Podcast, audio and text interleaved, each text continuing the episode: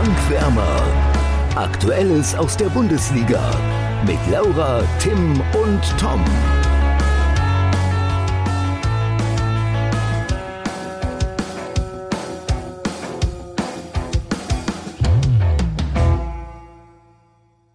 Freiburg schnuppert an der Champions League und Leverkusen zittert. Wird das nochmal eng für die Werkself, Laura und Tim? Also ich habe es sowieso schon von vornherein gesagt, dass es nochmal eng werden könnte, weil Leverkusen einfach auch einfach dicke, fette Personalprobleme hat. Und naja, jetzt verloren, nur noch vierter Platz, Freiburg ist dran. Warum nicht? Wird ein spannendes, äh, ein spannender Saisonendspurt für die Leverkusener. Absolut. Und ich weiß, Tim, du hast letzte Woche schon gesagt, wir haben letzte Woche schon darüber gesprochen. Mir ist nur äh, spontan kurz zu dieser Folge kein geiler Opener eingefallen und irgendwas mit dem Topspiel muss es sein. Leverkusen, also äh, ja, da werden wir und ich würde sagen, wir kommen zum Topspiel. Ja, ich lese noch einmal ganz kurz die Tipps vor. Äh, unsere Tipps lauten folgendermaßen: äh, Laura hat 0 zu 1 getippt, also Endergebnis war ja auch 0 zu 1. Äh, Tom hat 1 zu 3 getippt und ich habe 0 zu 2 getippt. Das heißt, Laura und ich haben richtig gut getippt. Laura leider komplett richtig. Somit geht die Runde an Laura und nicht an mich. Und äh, den Gesamtpunktestand habe ich aktuell leider noch nicht vorliegen. Immer noch nicht. Aber ich da glaube, sitzen wir jetzt wieder nebeneinander zum ersten Mal seit einem Monat, glaube ich, und dann äh, trotzdem nicht. Ja, ich habe ihn leider vergessen. Es tut mir leid. Ja, ist in Ordnung. Trotzdem, in Ordnung. ich glaube, wenn man aufmerksam zuhört, ich müsste mittlerweile deutlich führen. Also auf jeden Fall vor Tim, aber das habe ich ja von Anfang an eigentlich schon. Äh, du warst erstens nicht von Anfang an vor Tim, äh, sondern ich war vor dir. Ja, okay, nicht von Anfang an, aber jetzt schon relativ lange. Ja. Ich, ich glaube, ich bin Ahnung, auf jeden Fall, ich glaube, ich bin zwei Punkte vor euch oder so. Ja, ist ja auch vollkommen genau, egal. Laura, bevor du, also ich glaube nicht, dass du zwei Punkte von mir bist, aber bevor du jetzt hier unnötig flexst, flext doch mal mit deinem Wissen über das Spiel. Wie fandest du es denn? Ja, also ich muss sagen, gerade die erste Halbzeit weiß ich nicht, ob man dazu dann wirklich so richtig krass Topspiel sagen kann. Ähm, Leverkusen hatte irgendwie kaum Ideen nach vorne, hat aber trotzdem das Spiel gemacht. Also ich finde, Leipzig war jetzt nicht wirklich, ähm, also ich finde, Leipzig war in der ersten Halbzeit einfach nicht so gut, was vielleicht auch daran gelegen hat, dass äh, Nkunku noch auf der Bank saß, weil als der dann in der zweiten Halbzeit reinkam, wurde auch das Leipziger Angriffsspiel gleich viel, viel gefährlicher.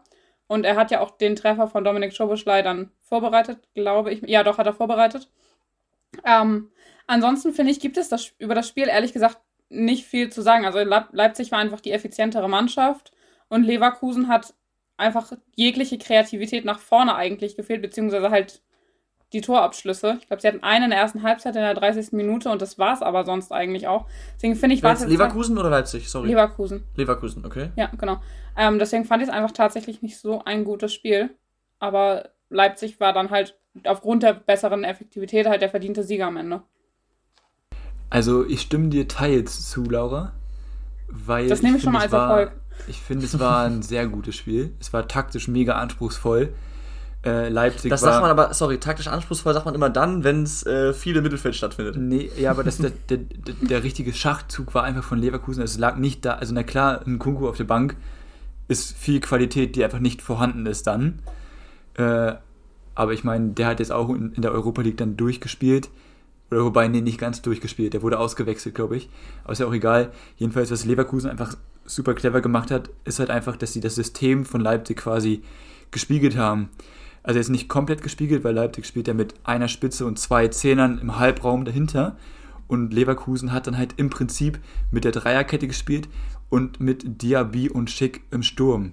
Das heißt, sie haben trotzdem diese Dreierkette gehabt und wir wissen alle, was das bedeutet, wenn sie das System spiegeln. Das heißt, es gibt automatisch weniger Räume und äh, ja, dann, dass dann halt viel im Mittelfeld stattfindet, ist, glaube ich, klar. Nichtsdestotrotz finde ich, dass Leverkusen ein bisschen die Kreativität abhanden gekommen ist, wie du auch gesagt hast. Und ich finde, der Sieg für Leipzig geht dann im, End, im Endeffekt einfach voll in Ordnung, weil man einfach gesehen hat, dass sie aktuell eine absolute Top-Mannschaft sind und das Einzige, was Leverkusen halt im Spiel gehalten hat, ist halt dieser clevere Schachzug von Seoane mit der Spiegelung der Aufstellung. ja, ja, ähm, das stimmt. Aber was mir jetzt bei euch ein bisschen zu kurz kommt, ist ähm, die erste Halbzeit im, im Allgemeinen. Also da war von Leipzig gar nichts zu sehen. Sie haben auch einige Mal umgestellt, ein Kunku fehlt und so weiter, habt ihr auch alles gesagt. Dann ist vielleicht auch der Spielfluss ein bisschen schwieriger. Trotzdem, Leverkusen war da, wie du auch gesagt hast, Laura, spielbestimmt, aber eben nicht nur das. Sie hatten auch einzelne ähm, Torannäherung und Abschlüsse auch. Und äh, ich will jetzt nicht sagen, dass, die da, dass das Tor in der Luft lag, aber Leverkusen hätte auch in Führung gehen können in den Durchgang. Aber 1. das ist ja auch das zurückzuführen auf diese. Also gerade mit der Chance ja, in der 30. Ne, Minute. Ja, aber du meinst, sie hatten eine Chance. Ne? Eine, eine Groß, okay, eine Großchance. Ja, okay. Ja. Ne? Aber das ist ja auch ein Stück weit auf die Spiegelung der Aufstellung zurückzuführen, weil ich glaube, ja. niemand hat so richtig damit gerechnet, weil Leverkusen in letzter Zeit nicht häufig Dreierkette respektive Fünferkette gespielt hat. Und dann auf einmal und dann auch noch mit Schick und Diaby im Sturm ist unangenehm. Ja. Ja, also dass man dann nicht gleich gut ins Spiel reinkommt wie Leipzig, dann ist klar. Das, also, beide, beide sind ja schlecht reingekommen. Also ich glaube, die ersten 20 Minuten ist gar nichts passiert. Und dann mhm. war, es halt eben Leverkusen, die halt äh, aktiver waren. Und Leipzig war bis dahin ein bisschen enttäuschend, aber das hat sich halt dann mit Anpfiff der zweiten Halbzeit, mit der Einwechslung von Kunku ähm, ja auch geändert. Ich glaube, nee, nicht er hatte den Schossen, Pfostenschuss, er hat es vorbereitet. Wer war denn das? Der bei dann in Pfosten geht und dann, dann raus, wo ein Kunku noch einen Elfmeter fordert, das war aber ganz klar keiner. Ähm, und dann, ja, war, ab da war dann Leipzig die bessere Mannschaft und deswegen ist der Sieg am Ende auch verdient, wie ich finde auch wenn die Torschussstatistik, Torschussstatistik kurioserweise dagegen spricht, denn äh, Leverkusen, äh, Leverkusen hatte 12 zu 4 Schüsse. Das ist natürlich, also nur vier Schüsse für Leipzig ist schon deutlich, äh, also deutlich weniger. Sagt aber auch das, was, was Laura vorhin meinte, dass sie einfach die effizientere Mannschaft waren. Und, ähm, ja, man muss dann halt immer nochmal schauen, wie viele auch wirklich aufs Tor gingen. Natürlich, absolut. Na klar, klar, trotzdem vier Versuche nur von Leipzig in der Bundesliga. Ja, ja. Ich glaube, so wenig haben, haben die selten in einem Bundesligaspiel. Ja, stimmt, aber wenn davon drei aufs Tor gehen und von Leverkusen Klar. werden wahrscheinlich auch nur zwei oder drei aufs Tor gegangen sein, dann ist vollkommen in Ordnung. Also was heißt vollkommen in Ordnung? Ja. Ihr wisst, wie ich es meine. Ja. ja wenn es am Ende ähm, zu einem Sieg reicht, ist es vollkommen in Ordnung. Also. Ja. Eine Sache noch zum, zum 0 zu 1, das habt ihr jetzt so, so wegge, weggeschnackt, sag ich mal. Es war schon ein ziemlich geiler Schuss von, von äh, Schoboschlein mit dem, mit, dem, mit dem Außenriss. Ich erinnere mich da an den, an den Pass von, von Modric auf äh, Benzema in der Champions League gegen äh, Chelsea jetzt im Rückspiel war, ich das war ein Pass und kein Schuss, aber das sah ähnlich geil aus. Also es war schon. Äh, ja, aber das zweitbeste Tor des Spieltages. Das zweitbeste. Welches war denn das Beste? Serda. Ja, stimmt, das war sehr schön. Da kommen wir nachher auch noch drauf zu sprechen, aber ich würde sagen, wir hatten dieses Topspiel, das vielleicht nicht wirklich ein Topspiel war. Doch. Okay, da seid ihr beide in unterschiedlicher Meinung, ich enthalte mich. Weißt du was? Dann äh, lasse ich jetzt hier einfach, dann sage ich es jetzt einfach mal ganz ehrlich. Ja? Mein Spiel des Spieltags. Leverkusen gegen Leipzig. Ach ja, okay. Willst du noch ausführen oder? Äh, ich fand es halt einfach, also natürlich könnte man jetzt auch wieder Dortmund gegen Wolfsburg nehmen, weil da halt sieben Tore gefallen sind. Äh, allerdings könnte man halt auch einfach mal sagen, okay, wow, da fallen sieben Tore, haben die überhaupt, hat die eine Mannschaft überhaupt mitgespielt? Ja, und, hat sie. Komm, ich und dazu. Leverkusen gegen äh, Leipzig war einfach ein Spiel auf einem unfassbar hohen Niveau, das dann halt äh, alles, dass das dann halt alles äh, nicht unbedingt für eine Mannschaft läuft, ist klar vor allem, wie, wir, wie ich jetzt schon häufiger gesagt habe, durch den Schachzug von Seoane, das ist halt einfach sau clever gewesen. Und von daher war es halt taktisch anspruchsvoll und ich finde einfach, das waren halt, also Leverkusen zähle ich jetzt mal jetzt nicht zu den, also jetzt sind sie ja auch nicht mal in der Top 3 in Deutschland, mhm. aber es war schon ein absolutes Topspiel. Wenn man die ersten 20 Minuten ausklammert vielleicht. ist vollkommen normal. Es ja, natürlich, natürlich. Ja, du, du, hast recht, lass uns nicht daran aufhören. Ja, okay. Äh, wir schauen aufs nächste Spiel und das war das Topspiel in der Spieltagsansetzung, oder? Ja, ja. Mhm. Nämlich äh, Gladbach gegen Köln. Der FC gewinnt mit 3 zu 1. Und ähm, eine Sache habe ich extra noch rausgesucht vorher. Es ist das erste, oder Köln hat jetzt ja beide Derbys in dieser Saison gewonnen. Das Hinspiel sogar 4-1, meine ich. Und es ist das erste Mal seit der Saison 89-90, dass Köln beide Derbys gegen Gladbach in einer Saison gewinnt. Ich finde, das beschreibt wahrscheinlich die Gladbacher Saison ziemlich gut auf. ja, zumindest im Vergleich zu den letzten Jahren, ja. Also absteigen wird Gladbach jetzt auch eigentlich nicht mehr. Deswegen sollten sie, glaube ich, die Saison einfach abhaken. Also es ist einfach gelaufen. Ja, also abhaken ist immer so schwierig. Also ist immer so, so nach dem Motto, als wäre es jetzt nicht so wild, aber also. Nee, nee, so meine ich das nicht. So als, ich weiß, ich weiß. Ich ja. weiß, das ist nicht so meins, aber das, ne, ich wollte es nur eben klar machen, weil das halt manchmal so ein bisschen drüber kommt dann. Aber sie wurden halt jetzt schon teilweise von, bei allem Respekt von Köln, die spielen eine super Saison, aber trotzdem, sie wurden von denen zum Teil vorgeführt. Und ähm, ich glaube dann, wo du jetzt gerade Sioane gelobt hast, äh, ich glaube, da muss man nochmal, was wir jetzt auch schon aufgemacht haben, Baumgart loben. Ähm, was, ich glaube, vor allem ein 2 zu 0 war es, aber auch generell über die gesamte Spielzeit, das, was halt äh, Köln so stark gemacht hat, gerade in der ersten Halbzeit vor allem, war halt, dass sie ähm, früh draufgegangen sind auf Gladbach und die sind aktuell verunsichert, dementsprechend haben die sich nicht, nicht vernünftig rausspielen können. Und ich hatte mal das Gefühl, sie versuchen Gladbach so ein bisschen den, den Passweg ins, ins Zentrum im eigenen Spielaufbau ähm, ja, zu ermöglichen, dass sie da die Bälle reinspielen. Und dann war Köln halt da und hat dann halt extrem äh, gepresst und hat, war, war einfach griffiger und ähm, haben dann meist auch den Ball erobert. Und dann zum Beispiel jetzt beim 2 zu 0, wenn es das denn war von Florian Kainz, ähm, da erobern sie nämlich auch so den Ball und äh, spielen es danach zwar einfach, aber trotzdem auch sehr schön mit dem Ball über außen und dann wieder zurückgelegt in 16er. Das ist einfacher Fußball, aber halt so effektiv und ähm, das hat mir schon sehr gut gefallen bei Köln. Ja, da muss man jetzt natürlich nochmal auch im, also bei dem Spiel erwähnen, äh, dass dann Gladbacher Fans, äh, ja, ich will jetzt nicht sagen Gladbach gestürmt haben, aber die standen ja schon dort und wo, Also nach dem Spiel jetzt? Na, genau, nach, Also ja, nach dem okay, Spiel. ist ein sehr harter Cut auf einmal. Ja, nein, ich wollte nur noch einmal ganz kurz erwähnen, weil wir müssen da jetzt nicht groß drüber Ja. reden. Ähm, wenn wir Steffen Baumgart loben, dann müssen wir auch Adi Hütter kritisieren, weil er einfaches nicht gecheckt hat, wenn man das jetzt mal so salopp sagen darf. Darfst du. Äh, danke. Also es fängt ja damit an, ich glaube, du hast auch schon gesagt, sie haben 4-2-3-1 gespielt. Ja, nee, habe ich nicht gesagt. Steht Hast du nicht gesagt? Nee. Ja, hätte sein können, dass du gesagt hast. äh, aber Gladbach spielt halt seit langem schon in diesem 3-4-3. Sprich, das heißt, im Mittelfeld gibt es direkt in Umschaltsituationen, so wie Thomas schon beschrieben hat, äh, wenn man den Pass ins Zentrum lockt und dann den Ball erobert, hat man immer eine Überzahlsituation, jetzt aus der Sicht von Köln, Ja. weil du halt immer drei Spieler mindestens im Mittelfeld hast. Und Gladbach dann halt nur zwei, weil die anderen quasi, diese zwei Zehner, nenne ich sie jetzt mal, oder zwei Flügelspieler halt einfach noch in der Vorwärtsbewegung sind. Und, ja, sorry, ganz kurz, sie haben ja zum Teil sind auch die Außen von Köln damit ins Zentrum reingezogen, dass dann Ja. halt schon fünf Spieler waren. Ja, ist halt eine enge Raute dann auch. Ja, also ja. vom 4-2-3-1 bis hin zu Raute ist jetzt nicht so weit.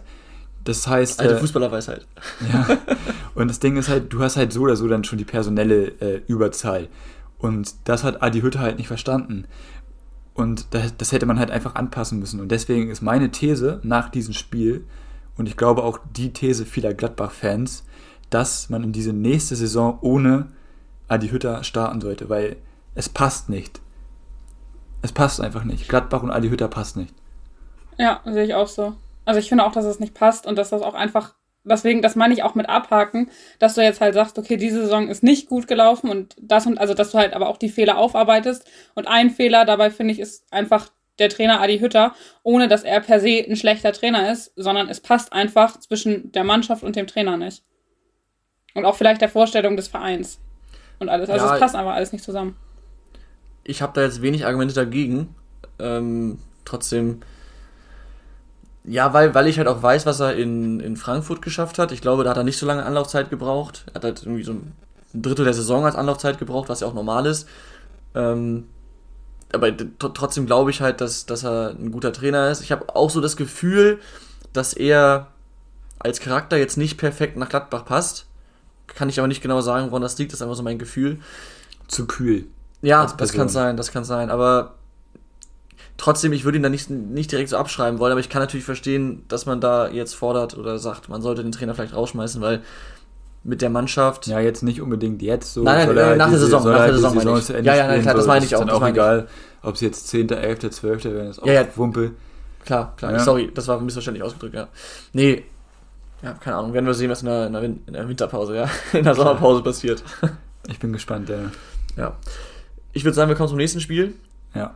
Das hat Tim vorhin schon ähm, abgetan als nicht Top, nee, nicht als Spiel des Spiels. Ja, okay, den fangen wir ganz nochmal Ja, neu Es ist an. halt nicht mein Spiel des Spieltages.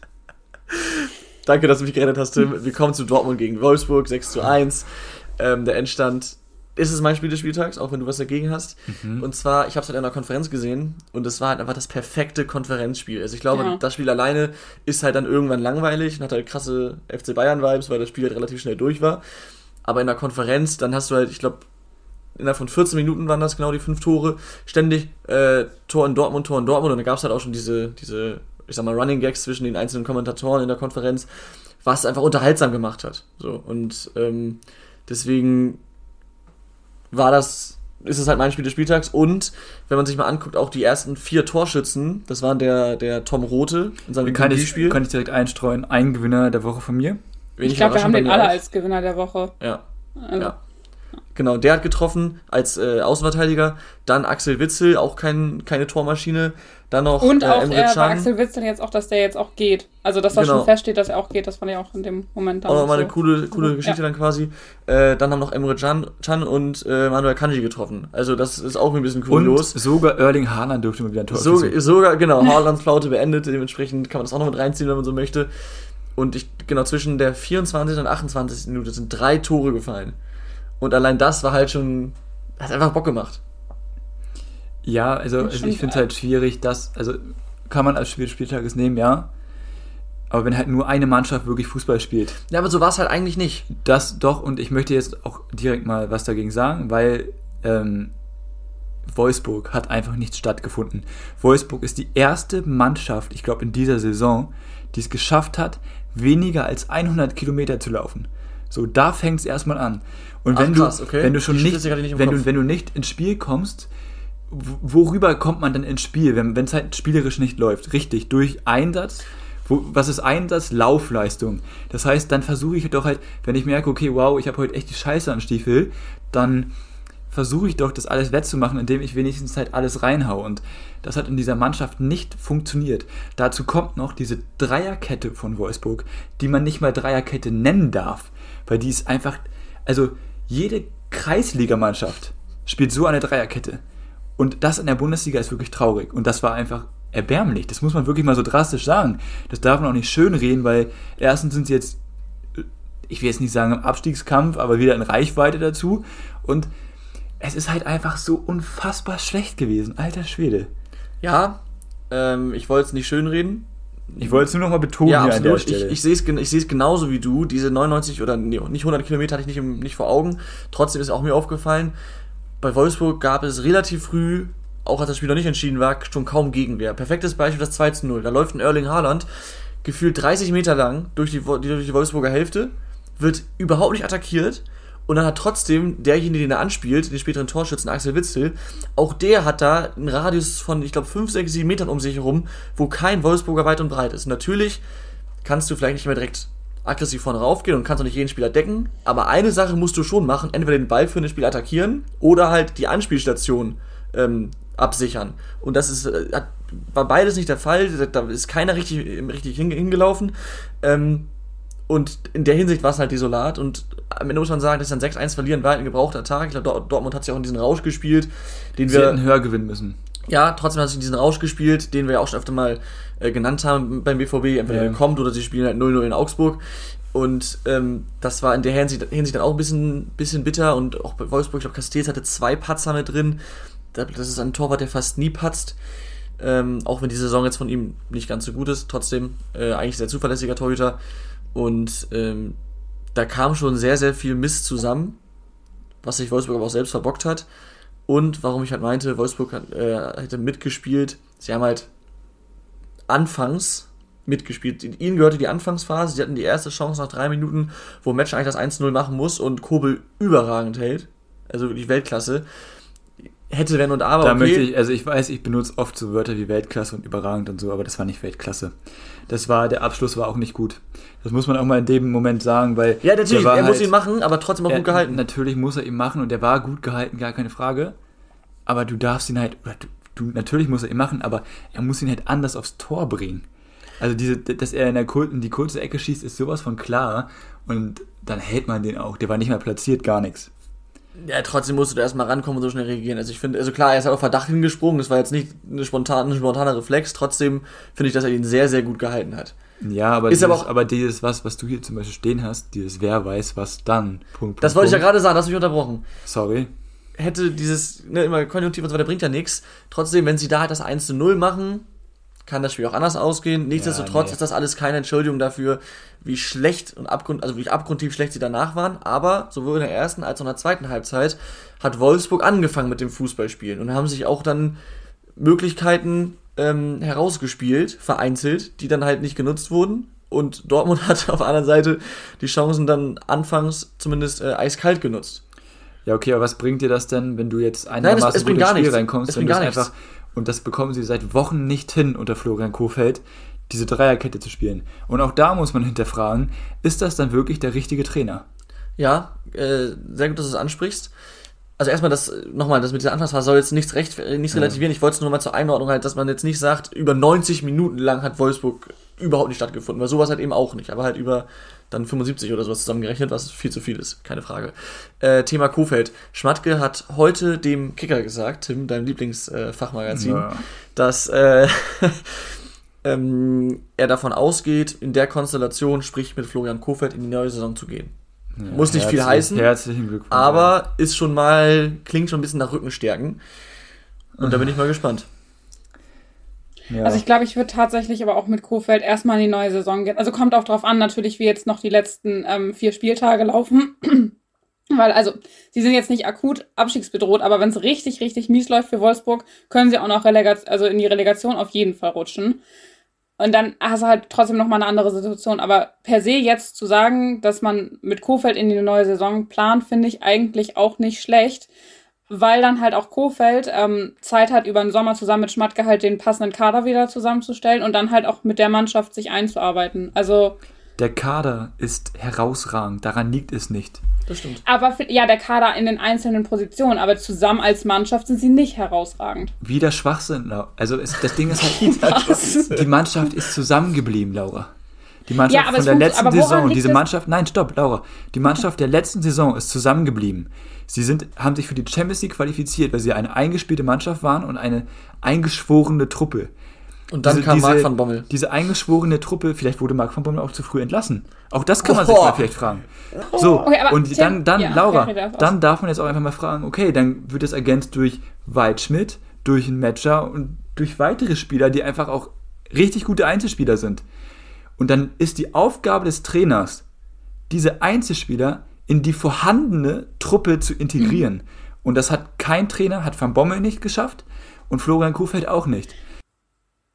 Ja, deswegen, das meine ich. Du hast wirklich herausragende Einzelspieler, aber als Mannschaft funktioniert es doch in dieser Saison nicht. Ja, wo, okay, woran willst du es denn dann festmachen? Nur weil du einzelne Spieler nicht integrieren konntest. Zum Beispiel Waldschmidt hat die Saison auch kaum gespielt und jetzt fällt er auch bis zum weil Ende aus. Weil war. Das muss man auch mal dazu sagen. Und viel verletzt. Ja, aber warum war er schlecht Trainer. und verletzt? Also jetzt hat er Sprunggelenksprobleme. Aber warum war er schlecht und warum schafft es kein Trainer oder warum schafft er es in der Mannschaft nicht, mit der Mannschaft gemeinsam gut zu spielen? Weil irgendwo sind Van muss Bommel es aber und Florian Kofeld auch einfach nicht die besten Trainer. Ja, aber trotzdem. How dare also, also nein, erstmal ohne Scheiß. Ist vielleicht wirklich ja. so. Klar. Also bei Van Bommel war ich ja ohnehin kritisch. Äh, haben wir auch schon öfter drüber gesprochen. Bei Kofeld habe ich ja auch letztens mal gesagt, dass mir auffällt, dass es halt auch immer wieder das gleiche ist, wie auch schon zu Bremer Zeiten. Ähm, was ich damals nicht so kritisch gesehen habe, aber gut, sei es drum. Ja, ich. Also ich, ich verstehe euch beide. Also ich glaube auch nicht, dass es jetzt daran liegt, dass es. Also es ist, es ist eine, eine in der Theorie eingeschworene Mannschaft, aber wie das halt so ist, wenn Praxis du erstmal in so einer Negativ. Nee, in der Praxis waren sie es ja eben auch, was Tim ja meinte, aber trotzdem, wenn du erstmal in so einem Negativstrudel bist, dann kommst du da auch nicht einfach wieder raus, indem du dich erinnerst, ach Mensch, eigentlich haben wir uns ja gut verstanden als, als Team. Und auch, also sowohl äh, zwischenmenschlich als auch äh, fußballerisch gut verstanden in dem Fall. Deswegen, ja, ich glaube, da ist einfach dieser, Neustart dann im Sommer halt wichtig. Ob dann mit einem neuen Trainer ähm, oder, oder, mit, mit, mit, oder mit Florian Kofeld, wird man sehen. Aber ich glaube jetzt so, das an, an Einzelheiten festzumachen, ist einfach schwierig. Na, es sind halt keine Einzelheiten mehr bei Wolfsburg diese Saison. Das muss man halt auch mal ganz klar sagen. Da funktioniert fast ja, nichts. Ist, ja, ist halt ein Gesamtkonstrukt, aber ich meine, irgendwas bringt den Stein dann ins Rollen. Mhm. So. Ähm, Egal. Genau. Wir schauen auf ein erfreuliches Spiel für dich, Tim, nämlich auf deine Hertha. Die haben das wichtige, hochwichtige Spiel äh, in Augsburg, in Augsburg, ne? ja, mit 1 mhm. zu 0 gewonnen durch ein herausragendes, durch das schönste Tor des, des Spieltags, hast du vorhin gesagt. Ähm, ja, bist du zufrieden mit deiner Härte? Absolut. Also das war kein schönes Spiel, das muss man ganz klar sagen. Aber genau das Aber ist das wer, Gute in dem wer, Fall so. Wer, wer, wer, wer, an dieses Spiel mit der Erwartung daran gegangen ist, dass es ein schönes Spiel wird, dem ist wahrscheinlich auch nicht bewusst, was das für Mannschaften waren. Von daher alles gut. Ja, die Hertha hat einfach wirklich genau das halt wieder gezeigt, was sie jetzt stark gemacht hat, gegen, gegen Hoffenheim beispielsweise. Sprich, man steht kompakt, man gewinnt die Zweikämpfe, wobei Augsburg auch schon Chancen hatte. Das kann man dann nicht immer vermeiden, ganz klar, aber ich finde, Hertha hat diese Phasen gut überstanden. Und ja, da gab es dann natürlich auch noch ein bisschen Stress vorher. Belfodil fliegt aus dem Kader, mhm. weil er nicht die richtige Einstellung hat. Und Felix Magath greift er jetzt einfach auch ordentlich durch und er wurde dafür, damit belohnt, dass die Hertha jetzt erstmal auf dem 15. Platz steht. Und ich möchte da auch sagen, Felix Magath ist mein zweiter Gewinner der Woche. Nicht nur, weil er dieses Spiel gewonnen hat, sondern weil er auch die Entscheidung getroffen hat, Kevin Prince Boateng von Anfang an spielen zu lassen. Was nicht unbedingt viele Trainer bei der in letzter Zeit gemacht hätten wahrscheinlich. Weil er halt auch nicht fit ist einfach, ne? Muss ja. man dazu sagen. Und dann hat er ihn halt auch unter der Woche gefragt, okay, auf welcher Position spielst du am liebsten? Und hat er halt gesagt, ja, Zehner. So, ich weiß nicht, wenn er als letztes Mal bei, bei der Hertha auf der 10 gespielt hat mhm. und hatte hinter sich zwei Sechser, die ihm den Rücken freigehalten haben. Und dann hat Boateng auch ein richtig geiles Spiel gemacht. Das darf man so sagen. Und äh, das ist einfach ein Schachzug auch von Felix Magath, der aufgegangen ist durch dieses ich finde, man kann sowas immer gut mit, mit American Football vergleichen, quasi Kevin Prince Boateng als Quarterback mhm. auf der 10 und die zwei Sechser, die ihm so ein bisschen den Rücken frei halten, wie im Football dann auch. Dass sie ihn halt quasi. Auch also die zwei Sechser da dann, da dann ne? Ja, genau, die zwei Sechser, Tom. Aber nein, Thysa und Askasiba, war doch Askasiba, ne? Ich hab's hier, warte, ich glaube schon. Ja. Ja. Äh, richtig gut gemacht und über das Tor müssen wir nicht sprechen. Also. Ja. Die Härte ist da.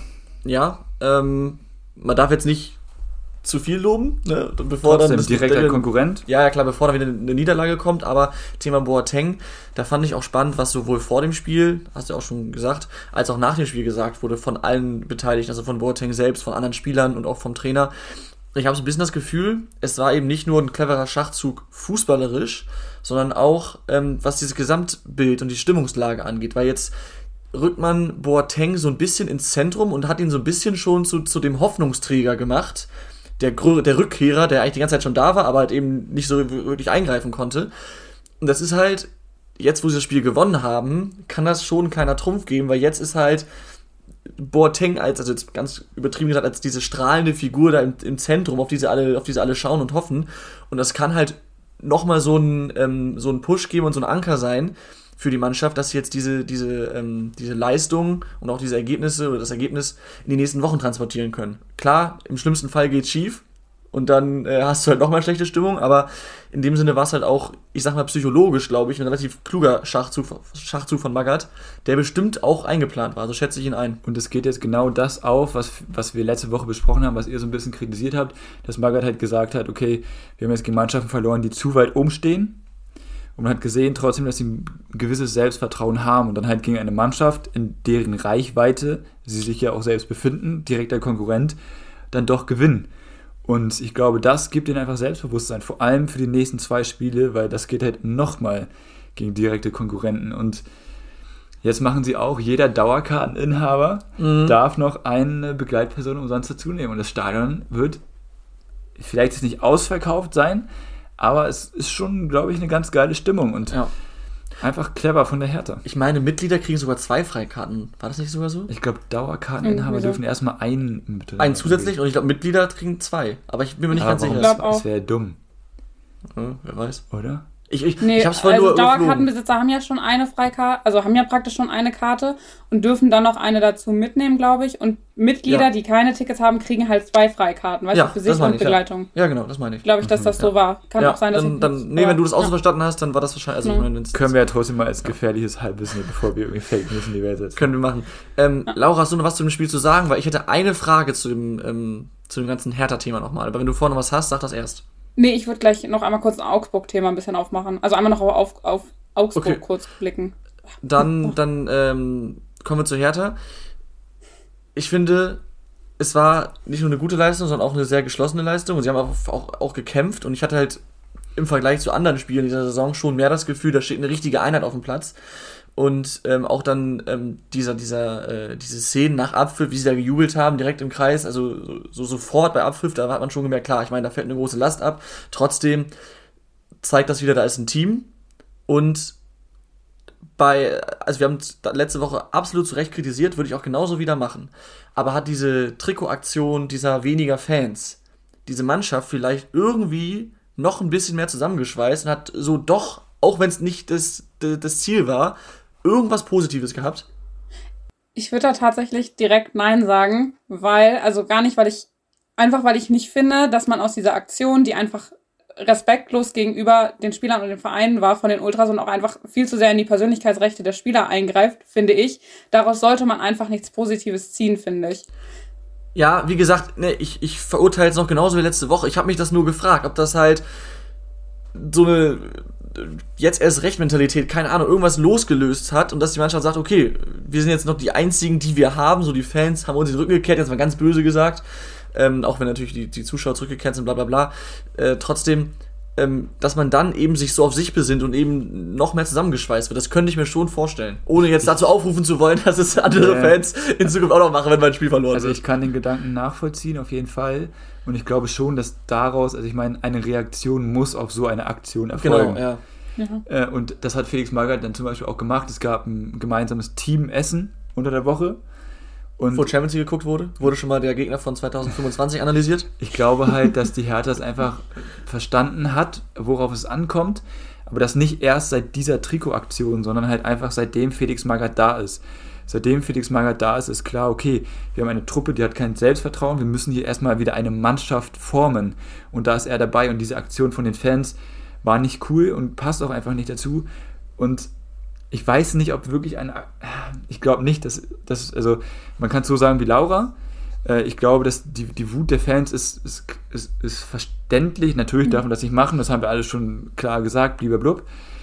Ich glaube trotzdem nicht, dass das alles daraus resultiert, sondern ich glaube halt einfach, dass, dass, dass Felix Magath und sein Trainerteam verstanden haben, was ist unsere Aufgabe hier, was müssen wir machen und natürlich, das kommt dazu. Ich meinte jetzt nicht nur, dass das das eine war. Natürlich, vielleicht intensiviert man nochmal seine alles. Die so meine ich Pläne. das. Es hat, es hat einen Ausschlag gegeben, nicht, dass es jetzt entscheidend Vielleicht, ich glaube, aber so halt, die wissen halt schon die ganze Zeit, worauf es ankommt. Ja, natürlich, natürlich. So, und dann muss man jetzt halt schauen, wie es halt weitergeht. Ja. So, Laura, jetzt Thema Augsburg. Ja, genau. Ich wollte dazu noch einmal sagen, ähm, für die ist das Ergebnis halt super ärgerlich. Also wir haben jetzt viel über Hertha gesprochen und wie gut das für die ist. Augsburg hat halt wirklich verpasst, sich eigentlich vier Spieltage ähm, vor Saisonende so ein bisschen aus dem Abstiegskampf zu verabschieden. Und ähm, jetzt sind sie halt nochmal richtig drin, dicht dran, nur drei Punkte vor der Hertha. Ähm, also für Augsburg kann es jetzt auch nochmal eng werden. Und sie haben ja in den Wochen vorher, gerade auch in den Heimspielen, eigentlich gut gepunktet. Das bedeutet, für Augsburg ist es eine riesen verpasste Gelegenheit, das Spiel nicht zu gewinnen. Weil wenn du das, also wenn du das gewinnst, ist die Wahrscheinlichkeit, dass du absteigst, eigentlich gleich null. Also kann man nie gleich nur sagen, weil ne, es kann im Fußball auch immer noch ganz viel Wildes auf einmal passieren. Aber eigentlich hätten sie sich damit dieses Wochenende halt safen können. Und es ist halt super unglücklich gelaufen für Augsburg, dass sie es jetzt noch nicht konnten. Ja, ja. jetzt, wo du es ansprichst, können wir eigentlich mal über den Abstiegskampf sprechen. Äh, das hatten wir ja die letzten Wochen mehrmals schon angekündigt. Ja, also erstmal, was du zu Augsburg gesagt hast, absolut. Äh, es hätte ein großer Schritt sein können. Wenn wir jetzt mal auf die, auf die, auf die Situation unten gucken, wir können Wolfsburg theoretisch noch mit reinnehmen, aber ist schon sehr unwahrscheinlich. Die sind sechs Punkte vom, vom 16. vier Spiele vor Schluss. Ja, und dann guckt immer das. Ja, aber sie müssen halt noch einige überholen, ne? aber also müssen noch von einigen überholt werden und das ist halt schon unwahrscheinlich, dass dann Stuttgart noch mehr als sechs Punkte macht in, in diesen vier Spielen. Aber wir können mal drauf schauen. Wolfsburg spielt noch gegen Mainz, auswärts in Stuttgart, auswärts in Köln und zu Hause gegen die Bayern. Das sind, ich würde mal sagen, Mainz ist machbar, ähm, die sind ja. Aber im Zweifelfall, im Zweifelfall holst du in diesen vier Spielen maximal zwei Punkte. Ja, eben. Also, also das ist halt echt, weil Mainz ist eigentlich auch nicht, also Mainz war, hat jetzt in den letzten Wochen auch ein bisschen geschwächelt, aber Mainz ist auch wirklich schwer und dann hast du halt echt ein Problem, wenn du jetzt nur noch zwei Punkte holst und im Zweifel, also Stuttgart ist eigentlich auch wieder relativ sicher, gerade zu Hause. Kann aber auch zwei sein, Punkte reichen Wolfsburg. Zwei Punkte reichen zu 100 Prozent. Ja, aber die musst du halt auch erstmal holen, ne? Ja, ja, also. ich würde sagen, über was wir jetzt gar nicht so groß sprechen. Nee. Das ist halt jetzt sehr, sehr viel Spekulatius. Mhm. Ähm, Thema Augsburg, Laura, du hast ja eigentlich schon alles dazu gesagt. Sie spielen noch auswärts in Bochum, geht einfacher. Spielen zu Hause gegen Köln, geht auch einfacher. Spielen auswärts in Leipzig, geht viel einfacher. Und am letzten Spieltag gegen Fürth. Also, wenn Augsburg noch einen Sieg holt, zum Beispiel gegen Fürth, müsste das mit 35 Punkten eigentlich reichen. Aber ich denke mal, sie wollen ungern bis zum letzten Spieltag warten. Ich könnte mir tatsächlich vorstellen, dass sie auch schon in Bochum auf jeden, vielleicht sogar, also vielleicht sogar drei Punkte holen. Weil sie halt einfach müssen. Und das wissen ja, sie ja auch selber. Müssen tun sie ja. alle dann und dann gewinnen alle, alle ihre vier letzten Spiele. Das ist ja. Ja, okay, ja ich weiß, was du ja, meinst. Aber Augsburg, aber Augsburg ist so eine Mannschaft, äh, die gewinnt dann auf einmal vielleicht sogar 1-0 in Leipzig oder gegen Leipzig. Und das ist dann halt, also da muss man halt immer schauen. Also natürlich, das Restprogramm ist alles andere als einfach. Auch Fürth ist kein Selbstläufer mehr, fragt mal Hoffenheim. Ja, aber Hoffenheim schwächelt auch. Aber ja, ja trotzdem ist Fürth schon seit Wochen kein Selbstläufer. Die ganze mehr. Rückrunde eigentlich äh, schon. Also auch wenn sie jetzt am nächsten Spieltag schon safe absteigen können. Werden. können. Hätten sie aber diesen Spieltag auch schon, dann sind sie nicht. Und äh, nichtsdestotrotz glaube ich, dass Augsburg irgendwie die Klasse hält, weil es halt einfach Augsburg ist. Ja. Das ist ein blödes, das klingt stumpf, aber es ist halt auch ein Argument, weil sie das seit Jahren so machen. Und die werden halt irgendwie ihre Punkte sammeln. Vor allem, weil sie halt in letzter Zeit richtig, richtig, richtig gut drauf sind. Und es ist jetzt nicht so, dass sie ein total schlechtes Spiel gegen die Hertha gemacht haben, Nö. sondern es war halt, ich will jetzt nicht sagen, auch ein Stück weit glücklich für die Hertha. Sie haben sich das alles erkämpft. Aber ich sag mal so, unentschieden wäre vielleicht auch drin gewesen. Es war halt so ein scheiß Spiel irgendwie und Hertha hat viel gut gemacht, aber Augsburg war halt auch einfach vollkommen in Ordnung und deswegen glaube ich schon, dass Augsburg die äh, Klasse hält. Darf ich meinen Tipp ganz kurz mal abgeben? Weil ich glaube nämlich, dass die Tabelle unten genau so bleibt, wie sie jetzt ist. Okay. Ich könnte es mir auch vorstellen, tatsächlich. Ich könnte mir aber auch noch vorstellen, dass Stuttgart und Hertha noch tauschen. Nö. Ja, dass du dir das nicht vorstellen kannst, weiß ich, aber. Nächste Woche gewinnt Hertha, äh, was ist nächste Woche? Diese Woche gewinnt Hertha zu Hause gegen Stuttgart.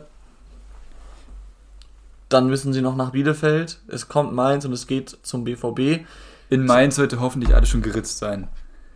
Ja, also äh, zu Hause gegen Mainz ist es tatsächlich. Ja, also, okay, ja, gegen Mainz sollte ja. dann alles geritzt sein. Ja, also die nächsten drei Spiele sind für Hertha, da kann man auf jeden Fall schon gut Punkte machen. Und mit 29 Punkte. Ähm, immerhin schon mal drei vom, vom 17., aber das schlechtere Torverhältnis. Das äh, wird am Ende auch nochmal entscheidend sein können. Und ähm, wenn sie jetzt echt gegen Stuttgart gewinnen sollten, sind sie vier Punkte vor. Das wäre schon sehr gut wir können mal aufs Restprogramm von Stuttgart und Bielefeld noch schauen. Ich glaube, Fürth müssen wir nicht mehr drüber sprechen, auch wenn sie jetzt stärker sind, ja. sie sind weg. Ähm, Stuttgart spielt, wie gesagt, eben äh, bei der Hertha. Dann noch gegen Wolfsburg, bei den Bayern und gegen Köln. Fra Laura, wo soll Stuttgart dann noch Punkte holen, außer gegen Hertha? Ja, okay, Wolfsburg vielleicht noch.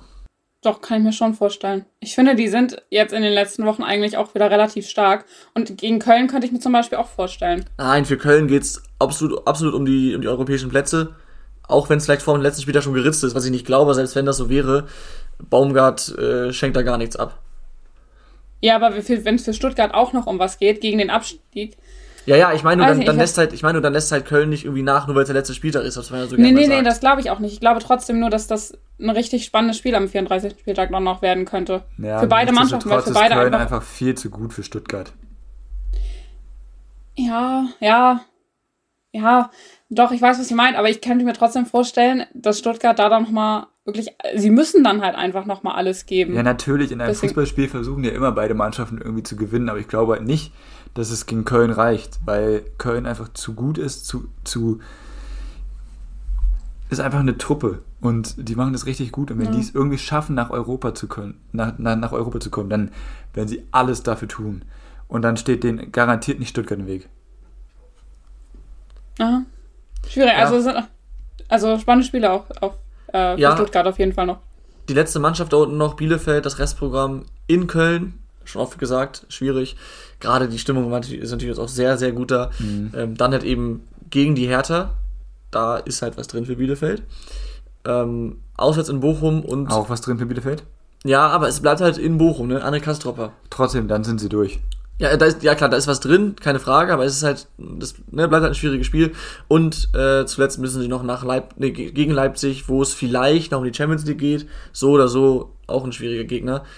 Ähm, ich tue mir schwer damit zu sagen, wer das einfachste und wer das äh, schwerste Rest Restprogramm hat, weil die sind, haben alle direkte Duelle noch, haben alle auch wieder starke Gegner.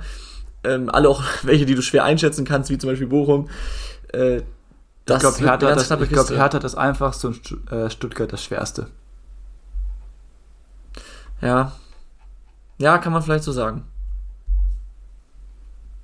Ich würde sagen, ja. wir kommen zum nächsten Spieltag, oder? Ja, genau, wir müssen das Topspiel tippen. Genau. Und zwar ist das. Ähm, Tim hat nichts zu schreiben. Schreib auf Handy bitte, alles gut. Halt hier einen Kugelschreiber. Ähm, schreib mir auf eine Tüte. So, äh, kurze Unterbrechung. Weiter geht's. Äh, Topspiel natürlich Bayern gegen Dortmund. Ich sag mal, übernehme mal Tims Job. Laura, dein Tim bitte. Äh, Laura, dein Tipp. oh Gott. Ich übernehme Ich Tims Job. mal. Laura, dein Tipp bitte. Ja, ähm, es ist irgendwie sehr unglücklich für Dortmund, finde ich, dass Bayern halt mit einem Sieg die Meisterschaft klar machen kann. Also das ist irgendwie, finde ich, eine blöde Konstellation einfach für die Dortmunder. Ich glaube aber, dass sich das Bayern nicht nehmen lässt, jetzt ähm, am 31. Spieltag in der Allianz Arena gegen Dortmund Meister zu werden und deswegen gewinnen sie äh, 3 zu 1. Wollte ich auch machen. Wollt's auch tun. Alle wollten eins Team, ja krass. äh, Ihr müsst Ja, mich ja nicht Ding ist, immer es vorlassen. natürlich in den Fingern, jetzt auf Dortmund zu gehen. Aber es ist halt schon riskant und es ist halt, ist halt auch so ein Spiel, da könnte Bayern auch ein Vollwerk abbrennen und am Ende 6-1 gewinnen, aber das werde ich jetzt natürlich nicht tippen. Äh, komm, ich sag 2-1, wird spannend. Also für Bayern 2-1. Ja, top. Ich sag äh, 1-3. Sehr gut. Weil, ganz ehrlich, Bayern ist nicht, echt nicht gut drauf. Und äh, Dortmund jetzt natürlich auch nicht überragend, aber ich meine, warum nicht? Ja. Ich würde sagen, wir kommen direkt zu den Rubriken. Eine Sache sei noch gesagt, jetzt unter der Woche ist äh, DFB-Pokal, euer HSV spielt. Äh, Mhm. Ich nehme Echt an, ihr seid schon sehr aufgeregt. Ja, Laura, ja. Ja, Ähm, interessant. heute Abend, also wenn die Folge rauskommt, heute Abend. Ja. Ja. Und dann morgen Abend, also am Mittwoch, äh, spielt Leipzig gegen Union und die treffen am Samstag in der Bundesliga aufeinander. Ich finde das immer ähm, spannend, Geil, diese Konstellation. Das ist so, so häufig, ist wahrscheinlich ein bisschen äh, selektive Wahrnehmung, aber trotzdem so häufig, dass du ähm, das Duell erste Pokal und dann in der Liga oder, oder andersrum hast. Das ist Ich verrückt. glaube ehrlich gesagt, dass das für die beiden Trainer aber ganz angenehm ist. Ja, hat bei, also das ist Vorteile hat, ist Ja, was klar, dass es auch? Nachteile hat, ist auch Doch, klar. ich, finde schon, weil, das, weil sonst musst du ja. Ja, okay. Ich, ihr wisst, was ich meine. ja, Nee. Nee, also ich, ich sehe es ich seh's, ich seh's, ich seh's aber anders. Äh, aber Okay. Ja. mit, mit Blick Ich auf möchte die das Zeit jetzt nicht sollten wir zu argumentieren, den weil ich habe Rubriken trotzdem kommen. recht. Okay, mit Blick auf die Zeit sollten wir zu den Äh, Rubriken kommen. Ja. Ja, eure, ich habe meine Gewinne der Woche schon gesagt. Achso, ja, ich auch, also rote und äh, Ja, ich Haaland, weil er wieder getroffen hat. Ja, ich habe nur rote. Ja, passt. Schätzfragen, Tim. Okay, sauber. Dann kommen wir jetzt zu den Schätzfragen. Nils Petersen ist. Immer, es ist irgendwie immer eine Frage mit Nils Petersen. äh, Mindestens alle drei Wochen. Danke, oder dass ich ausreden darf, Laura. Wenn du mich sogar schon in der Fragestellung unterbrichst, wo kommen wir denn da hin?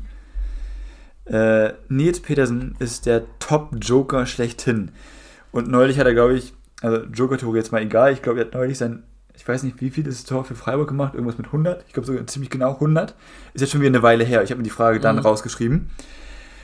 Äh, das Gute ist halt, für die Frage ist der Zeitpunkt egal, weil er aktuell halt nicht gegen Bremen spielt. Weil die Frage lautet, wie viele Tore hat Nils Petersen in seiner Karriere für den SC Freiburg gegen Werder Bremen geschossen? Es- okay. Tom fängt an. Mhm. Ich überlege gerade, also er hat auf jeden Fall schon, also was ist auf jeden Fall, ich meine, er hätte schon ein paar Mal getroffen.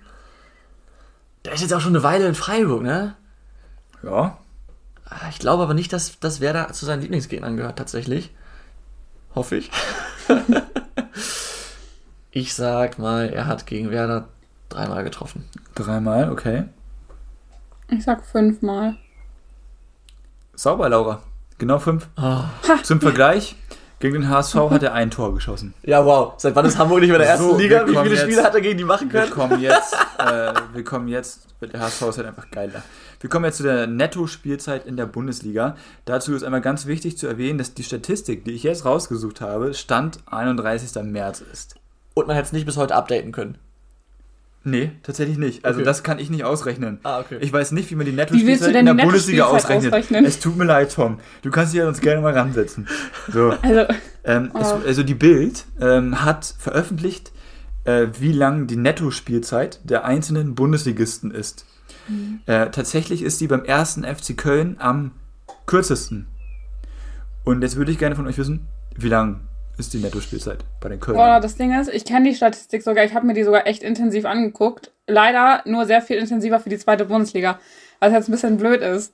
Ich fange an, Tom, deswegen brauchst du gar nicht so. Nee, ich wollte halt sagen, nur mal kurz zum Verständnis, damit ist ja gemeint, wie viel der Ball auch wirklich im Spiel ist. Also sobald mal der Ball im Genau, Aus diesen, ist, von diesen 90 Unterbrechung, Minuten, wie lange genau. da wirklich tatsächlich Fußball Fußball gespielt gespielt das wird. wollte ich nochmal hervorheben, deswegen Ja. war ich gerade hier. Ne? Spielzeit glaub- halt. Ja. Es sind Weil Köln hat die wenigste Spielzeit, hast du gesagt, ne? Oder mit Ja. die wenigste? Die wenigste. Ich glaube, es sind 50 Minuten und irgendwie 46 Sekunden. Naja, ich meine, es wäre ein bisschen mehr gewesen. Es war auf jeden Fall unter 60. Ich glaube, 55? Was hast du gesagt, Laura? 50 Minuten und 46 Sekunden. Ja, der Punkt geht an Laura. Oh. Es sind. Weil, es sind. Zwei- Äh, 52? Laura, darf ich vielleicht wenigstens bei der ja, Antwort ich habe doch aussprechen? gerade gesagt, du darfst ja, ich, ja, Entschuldigung. Es sind 52 Minuten und 36 Sekunden. So. Und jetzt bei der nächsten Oh, war Frage. das war aber knapp dann, ey. ja, absolut. Und bei der nächsten Frage, Aber ich hätte, ich wusste, es sind mehr als 50. Ich hätte einfach kein Risiko eingehen sollen. Sorry. Sorry. bei der nächsten Frage, Tom, alles gut, das Ding ist noch nicht ge- gegessen. Doch, ich hab. Doch. Nein. So. Nein. Bei der nächsten Frage gibt es wieder die Möglichkeit, doppelt zu punkten. Das machst du nur, damit Tom nicht verliert. Nein, Laura, ich habe mir das hier von Doch. Anfang an notiert. Ja, Und ja, es war auch schon mal andersrum, dass ich halt dadurch hätte verlieren können oder sogar verloren habe. So, und jetzt, Laura, mal bitte Ruhe, damit ich auch ausreden darf. Ähm, natürlich, hat, natürlich wurde dann auch veröffentlicht, wie lang das kürzeste Netto-Spiel in Anführungszeichen wirklich ging. Und jetzt möchte ich natürlich von euch wissen, wie lange, also wie lang wurde in diesem Spiel gespielt tatsächlich? Und wenn ihr mir die Mannschaften, sagt auch bitte, welche Mannschaften da gegeneinander gespielt haben. Und wenn keiner eine Mannschaft richtig, also wenn Laura jetzt ein Spiel sagt und keine Mannschaft davon richtig ist und Tom eine Mannschaft richtig sagt, bekommt er direkt zwei Punkte. Versteht ihr? Ja, ich verstehe. Nee, Ähm, Hört es einfach an, Laura. ja. Du Ja, musst jetzt die Spielzeit und die Partie nennen. Das habe ich verstanden. Danke. Sehr gut. das Ding ist, ich, ich glaube nicht, dass es da so krasse Ausschläge nach unten gibt. Boah. 52 waren es gerade, ne? Hast du gesagt? Bei einzelnen Bundesligisten, ja. Ja. Ähm, sage ich mal 48. Und welches Spiel?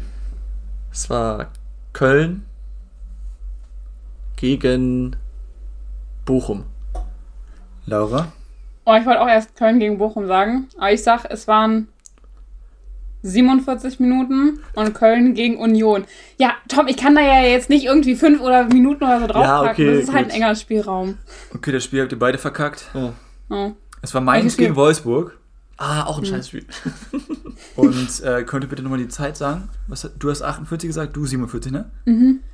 Ja, dann geht auch dieser Punkt an Laura, denn es sind 43 Minuten und 29 Okay, das Sekunden. ist sehr wenig. Gott, das ist nicht, Nicht mal mal eine das, Halbzeit. War das noch unter Marc von Bommel? Weiß Bei ich nicht. Und jetzt nur nochmal fürs Verständnis für die, für die Zuhörer. Nur aus Spaß, das längste Nettospiel war Bielefeld gegen Dortmund Hm. und ging 68 Minuten und 23 Sekunden. Wahrscheinlich, äh, weil Dortmund die ganze Zeit den Ball hatte und Bielefeld nur tief stand. Könnte ich mir vorstellen. Ja, aber Deswegen halt dann viel Ja, Spielfluss. ja. Aber ist auch, ist auch egal jetzt. Ähm, ja, ey. Schöne Fragen. Schön, dass du dich selbst lobst, aber ja. Sehr schöne Fragen.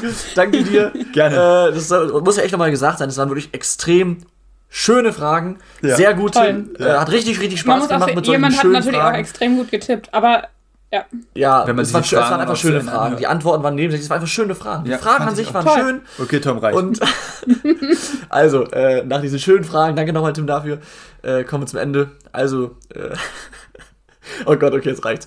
Ja, äh, liebe Zuhörer, vielen Dank fürs Einschalten. Macht's gut, bis nächste Woche. Ciao, ciao. Haut rein. Tschüss.